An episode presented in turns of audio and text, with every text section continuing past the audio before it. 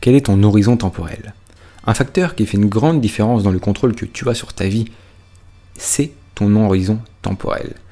En l'espace d'une journée ou d'une semaine, tu as une bonne part de contrôle sur ta vie, mais ce n'est certainement pas à 100%. Au cours d'une semaine donnée, à peu près tout peut arriver, et tes projets peuvent être complètement rejetés par des facteurs indépendants de ta volonté.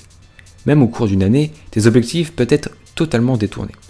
Tu peux être frappé par un problème de santé inattendu ou subir un revers financier majeur. J'ai certainement eu au moins un an où tout semblait aller de travers et où se remettre sur les rails a pris des mois.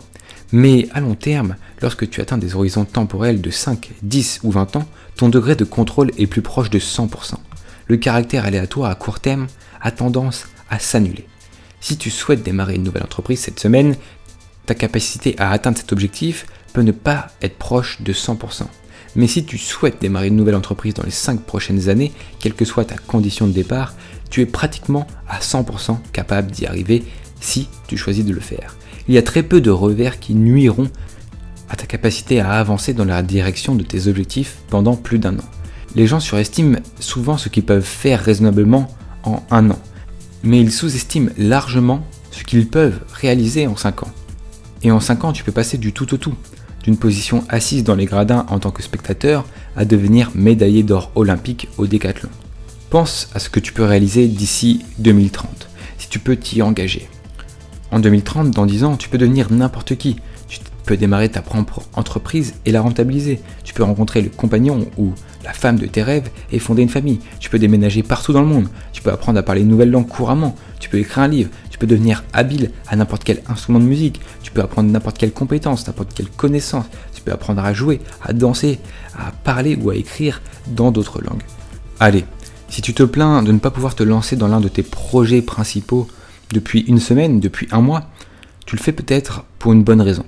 Mais si tu rencontres cette difficulté et si tu te plains de cette difficulté depuis plus de un an, c'est que tu te dois des excuses.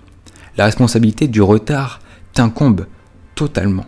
Presse-toi et abat tes obstacles. Arrête de te plaindre et dégage la pleine puissance que on t'a donnée à ta naissance.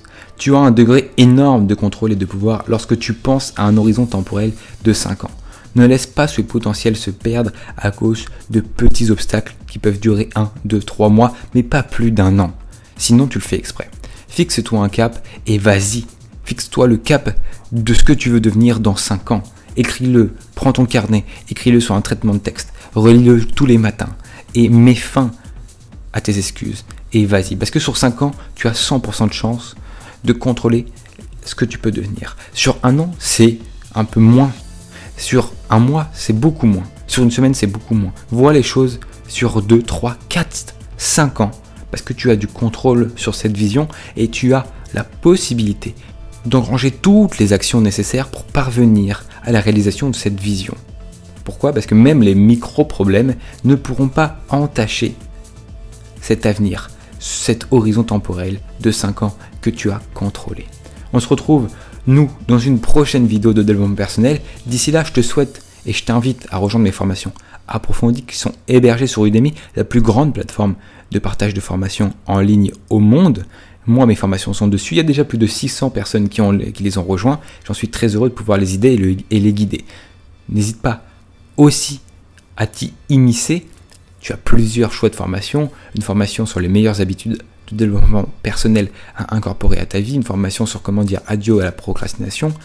Une formation sur comment dire adieu à la distraction pour reprendre le contrôle sur sa productivité. Bref, tu as pas mal de choses. Une autre formation pour devenir un aimant social.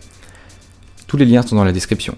Si tu aimes le développement personnel, tu peux bien sûr t'abonner à cette chaîne. J'en serais très heureux que tu fasses partie de la communauté. Abonne-toi que si tu es quelqu'un d'actif et qui commente. On se retrouve dans une prochaine vidéo. A très bientôt, c'était Victor Brook.